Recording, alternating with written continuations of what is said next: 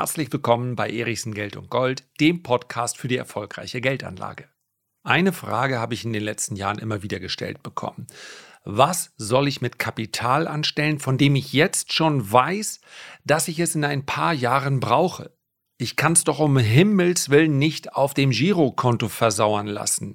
Wie also ohne Risiko investieren? Darüber möchte ich in der heutigen Folge sprechen und beginnen möchte ich mit einem kleinen Beratungsskandal. So, willkommen bei der ersten Folge von Erichsen deckt auf. Schonungslos, gnadenlos, rücksichtslos.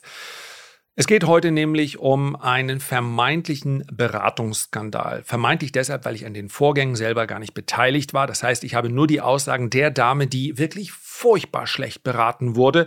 Und dass ich das hier überhaupt zum Thema mache, hat den Grund, ich glaube, dass so etwas jeden Tag nach wie vor in Deutschland in Banken, vielleicht auch hin und wieder bei Versicherungen vorkommt und es dürfte nicht vorkommen. Im Anschluss sprechen wir dann auch noch darüber, was die Dame sich als Ziel dieser Beratung gewünscht hat, nämlich eine Antwort auf die Frage, was soll ich mit meinem Geld machen, wenn ich nicht möchte, dass der Kapitalstock sinkt. Also, ich möchte risikolos investieren. Kommen wir aber erstmal zum konkreten Fall. Und ich muss dazu sagen, ich bin ein klein wenig persönlich und emotional tangiert. Beim Norddeutschen ist das von außen schwer zu erkennen, aber ich sage es euch, weil ich die Dame seit über 40 Jahren kenne. Sie hat mich einige Male zugedeckt, bekocht. Sie, wir waren gemeinsam im Urlaub. Es ist nämlich die Mutter eines sehr guten Freundes von mir, mit dem ich lange gemeinsam zur Schule gegangen bin und an einigen Tagen auch nicht gegangen bin. Aber das ist ein anderes Thema. Sie hat mich also um eine Einschätzung gebeten. Die Dame hat ihre Immobilie verkauft und das Geld, der Erlös aus diesem Verkauf ist dazu da, um ihre Rente aufzubessern. Die ist nicht allzu üppig, sie lebt auch nicht in luxuriösen Umständen. Das heißt, das Geld wird benötigt für ihre laufenden Ausgaben, um ihr Leben so gestalten zu können, wie sie sich das vorstellt. Es gibt eine Zeit des aggressiven Vermögensaufbaus. Je jünger, desto aggressiver darf man hier vorgehen. Es gibt eine Zeit, wo es um strategische Geldanlage geht. Es gibt dann aber auch eine Zeit, bei der keine laufenden Einkünfte mehr da sind, kein Cashflow, wenn man so will, und bei denen insbesondere in der insbesondere diejenigen, die auch kein allzu großes Vermögen haben, schlicht und einfach keine Risiken eingehen dürfen. Denn es wäre ja völlig verrückt, wenn man sich eingerichtet hat in seinem Leben, dann das Risiko einzugehen, dass man mit einmal einen Schritt zurückkehren muss, aus seiner Wohnung rausgehen muss, vielleicht die, die jährliche geplante Reise nicht mehr machen kann, nur weil man sagt, wie wäre es denn, wenn ich 10% mehr hätte oder 15% mehr. Also es geht dann um Kapitalerhalt, um Kapitalverwaltung. Und bei ihr war genau das die Aussage keine Risiken bitte. Ich möchte aber keine Negativzinsen mehr bezahlen, denn dadurch, dass die Summe aus dem, der Erlös aus dem Verkauf des Hauses dann bei ihr auf dem Konto gelandet sind, naja, was ist passiert? Nach sechs Monaten hat ihr die Bank zum ersten Mal negative Zinsen abgebucht. Und das wollte sie verhindern. Was kann ich machen? Ich möchte keinen Negativzins an euch bezahlen. 40 Jahre lang habt ihr euch gefreut, dass ich nun Kunde bei euch war oder Kundin. Und jetzt soll ich dafür bezahlen. Das ist also die Aufgabe für den Berater gewesen. Und wie hat er sie gelöst? Grauenhaft. Die zwei Fonds, die er ihr empfohlen hat, sind beides Fonds aus der Risikoklasse 4. Ich werde gleich nochmal darauf eingehen, wie diese Risikoklassen, also es geht um das Risiko- und Ertragsprofil, wie die, mit welchen Volatilitäten die einhergehen. Zuerst einmal, ich habe nichts gegen klassische Fonds. Es gibt einige Fonds, die haben in ihrem als Anlageziel oder eine Anlagepolitik, die ist mittels ETFs nicht umsetzbar. Unter dem Strich muss die Nettorendite, also die Rendite nach Kosten, die muss stimmen, die muss zu den Zielen und der Anlagepolitik passen. Wenn ich einen vergleichbaren ETF finde, dann wird es sehr häufig für diese aktiv geführten Fonds nicht möglich sein, die Rendite des ETFs nach Kosten zu schlagen. Und das ist alles. Ich habe nichts gegen Aktienfonds, solange sie ihre Aufgabe erfüllen. Das ist alles. Ich habe allerdings was gegen Kosten, da gebe ich zu, und deswegen landet man allzu häufig dann doch eher bei einer ETF-Empfehlung beziehungsweise bei einer ETF-Besprechung.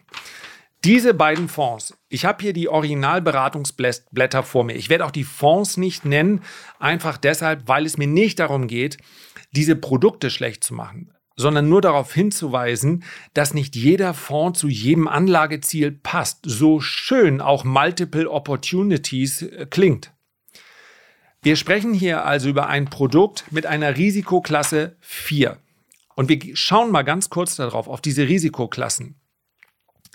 Risikoklasse 6 bedeutet eine Volatilität, mit der man rechnen muss, von mehr als 25 Prozent über einen rollierenden Zeitraum von fünf Jahren.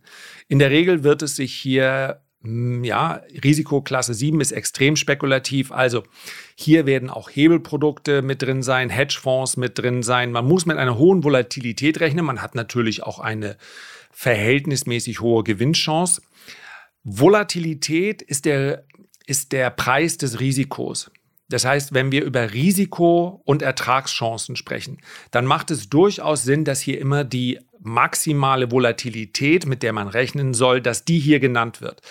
Wir sprechen vermutlich auch bei einer Risikoklasse von sieben in der Regel von Aktienfonds oder Derivatefonds. Risikoklasse 6, wachstumsorientiert spekulativ. Volatilität, mit der man rechnen muss, 15 bis unter 25 Prozent über einen Zeitraum von fünf Jahren in der Regel dann auch bis zu 100 Prozent in Aktien. Risikoklasse 5. Volatilität rund 13,5 Prozent über diesen rollierenden Zeitraum von fünf Jahren. Aktienquote mindestens 75 Prozent, maximal 100 Prozent. Und jetzt sind wir schon bei Risikoklasse 4, also die Risikoklasse, in die beide Fonds, über die der Berater mit der Dame gesprochen hat, eingestuft sind. Solide ertragsorientiert, das klingt schön. Aber da muss man rechnen mit einer jährlichen Volatilität von 10% über den Zeitraum von fünf Jahren. Die Aktienquote beträgt mindestens 25%, maximal 75%. Wir gehen weiter zurück. Risikoklasse 3 wäre Volatilität 2, bis 5% Entschuldigung, 2% bis 5% Risikoklasse 2 ist sicherheitsorientiert. Jährliche Volatilität zwischen 0,5 bis unter 2 Prozent. Das ist selbst diese 2 Prozent sind noch immer nicht die Antwort auf ich möchte kein Risiko. Wenn man in der Beratung dann darauf eingeht und sagt, wenn Sie in diesen Zeiten der Inflation irgendetwas dagegen machen möchten, ein klein wenig Risiko müssen Sie eingehen. Wir können Ihnen dann empfehlen, beispielsweise Staatsanleihen, Unternehmensanleihen, Anleihen aus Schwellenländer, zum Teil als Beimischung dann aber nur Wandelanleihen. Das wäre möglich. Kleiner Einschub von mir. Das gibt es im Übrigen auch in Form von ETFs, das heißt sogenannte Anleihe-ETFs. Wenn aber die Aussage ist, nein, ich möchte auch nicht 2% im Jahr verlieren, ich möchte nicht, dass der Kapitalstock geringer wird, dann gibt es nur die Antwort, gut, da müssen wir etwas mit dem Risiko- und Ertragsprofil äh, 1 nehmen. Das heißt eine Schwankungsbreite von 0 bis unter 0,5 Prozent. Und dafür gibt es dann nur und ausnahmslos die Möglichkeit, im eigenen Währungsraum in Geldmarktinstrumente und Rentenfonds zu gehen. Das wäre die Antwort gewesen. Eins oder wenn Sie es wirklich etwas riskanter wollen, können Sie sich das vorstellen und so weiter, vielleicht zwei. Stattdessen also zwei Fonds aus der Klasse 4 und weil ich mal gleich in Fahrt bin, wir sprechen hier also, das war der Vorschlag, 20.000 Euro in einen Fonds. Wie gesagt, Name spielt nicht, äh, tut äh, nichts zur Rolle. Und wie macht man das als guter Vertriebler? Natürlich, den Ausgabeaufschlag von 5%. Wissen Sie was, gute Frau, Sie sind so lange bei uns Kunden, wir machen 3%. Das reicht vollkommen. Die laufenden Kosten sind hier nicht weiter nicht weiter angehakt. Ich gehe aber davon aus, dass sie besprochen wurden, denn auch das wäre ja Pflicht. Das heißt also, wir sprechen auf 20.000 Euro über einen Ausgabeaufschlag von 600 Euro. Die sind sofort komplett weg. Und wir sprechen über laufende Kosten im Jahr von 326 Euro. Beim anderen Fonds war es noch ein gnädigerer Schritt, denn Statt den vollen Ausgabeaufschlag zu nehmen, sollten es nur 2,5 Prozent sein. Die laufenden Kostenlagen liegen bei 1,1 Prozent. Hier sollten 30.000 Euro reingesteckt werden. Das heißt also 750 Euro, die sofort weg wären und laufende Kosten von 330 Euro im Jahr. Sprechen wir für beide Produkte. Und das ist der konkrete, aus der Realität entnommene Vorschlag dieses Beraters. Für laufende Kosten und Einmalkosten im ersten Jahr 2006 Euro. Bezogen auf 50.000 Euro heißt das also, 4% sind komplett erstmal weg nach dem ersten Jahr. 4%. Punkt. Da belassen wir es erstmal. Ansonsten gibt es die nächsten 10 bis 15 Minuten nur Dinge zu sagen, die ich dem Berater geschrieben habe. Das tut aber hier nicht zur Sache, weil es dann nicht mehr sachdienlich ist. Was kann ich also machen? Was gibt es denn für bessere Möglichkeiten? Die Antwort lautet kurz und knapp keine. Ich habe es eben besprochen. Es gibt die Möglichkeit, wenn man das googelt, das wird der ein oder andere vielleicht sogar mal machen, ETFs als Festgeldersatz zu bezeichnen. Das heißt also, wir könnten einen Anleihe-ETF nehmen. Selbst wenn der Anleihe-ETF auf kurzlaufende deutsche Staatsanleihen sich bezieht, beziehungsweise dort investiert, dann sprechen wir immer noch nicht über eine risikolose Anlage. Wenn ihr selber googeln mögt, dann werdet ihr feststellen, dass diese ETFs auf Jahressicht müssten die zwischen 1 und 2 Prozent verloren haben. Warum? Weil steigende Zinsen, und wichtig, hier geht es nicht um die Zinsen, die die EZB vorgibt. Es geht nicht darum, dass der Leitzins ansteigen muss, damit Anleihen fallen. In jeder Sekunde des börsentäglichen Handels preisen Anleihen die Zinserwartung und damit auch die Renditeerwartung ein. Steigt der Zins bzw. steigt die Erwartung, dass die Zinsen weiter anziehen oder die Zinsen erhöht werden, Entschuldigung, dann sinken die Anleihen im Kurs. Die Rendite steigt, die Anleihe sinkt im Kurs. Und genau das ist passiert. Und jetzt kann man natürlich sagen, naja, was ist schon ein Verlust von 1,5 Prozent? Man kann aber auch sagen, pff, wenn der Gewinn aber auch nur 1,5 Prozent betragen kann oder 2 Prozent, was soll's dann überhaupt? In einem Millionendepot kann ich das noch nachvollziehen. Aber es gibt natürlich auch Summen, wo man sagt, lohnt es sich überhaupt, mich den ganzen Tag damit zu beschäftigen? Sicherlich. Wenn wir über ein paar hundert Euro sprechen, natürlich lohnt sich dann der Aufwand. Keine Frage. Wenn wir allerdings Summen nehmen von unter 5000 Euro oder unter 1000 Euro und wir sprechen dann darüber, naja, der maximale Zinsertrag liegt irgendwo bei 6 Euro und wenn schief geht, dann zahle ich 12 Euro. Nochmal, wer dem Pfennig nicht ehrt, aber der Aufwand, den man dort betreibt und möglicherweise die Spritkosten, weil man zu einer Bank hinfährt, wenn die dann den möglichen Ertrag übersteigen, dann wird es natürlich, ich, hoffentlich hört meine Mutter die heutige Folge nicht, die spricht häufiger darüber mit mir, dass ihr Auto, schon etwas älter, so viel im Sprit verbraucht. Ich sage ja, seit wann hast du denn das Auto? Ja, das, das habe ich schon viele, viele Jahre. Und wie viele Kilometer bist du gefahren? Ja, 64.000 Kilometer. Ich, überleg doch mal bitte, wenn du jetzt sagst, du kaufst dir ein Auto, was zwei Liter weniger verbraucht, ja, was du bezahlst für das neue Auto und zwei Liter weniger Verbrauch, das kompensiert sich doch in den nächsten 300 Jahren nicht, die ich dir natürlich wünsche. Aber man muss ja dann auch mal die realen Summen hier betrachten. ETFs als Festgeldersatz, das klingt schön, aber auch ein Anleihe-ETF ist nicht absolut sicher. Und noch dazu hat man kann im Übrigen Vorsicht bei Anleihe-ETFs, es gibt natürlich auch welche, die gehen in Junkbonds, in, in, also in hochverzinsliche, aber auch ähm, auch in Anleiheprodukte mit sehr viel höheren Risiken. Ja, jenseits der 5, 6 Prozent, die gibt es. Die sind allerdings im letzten Jahr noch deutlich stärker gefallen. Und dann gibt es natürlich noch das gute alte Festgeld. Und auch hier will ich nicht pauschal sagen, es bringt nichts.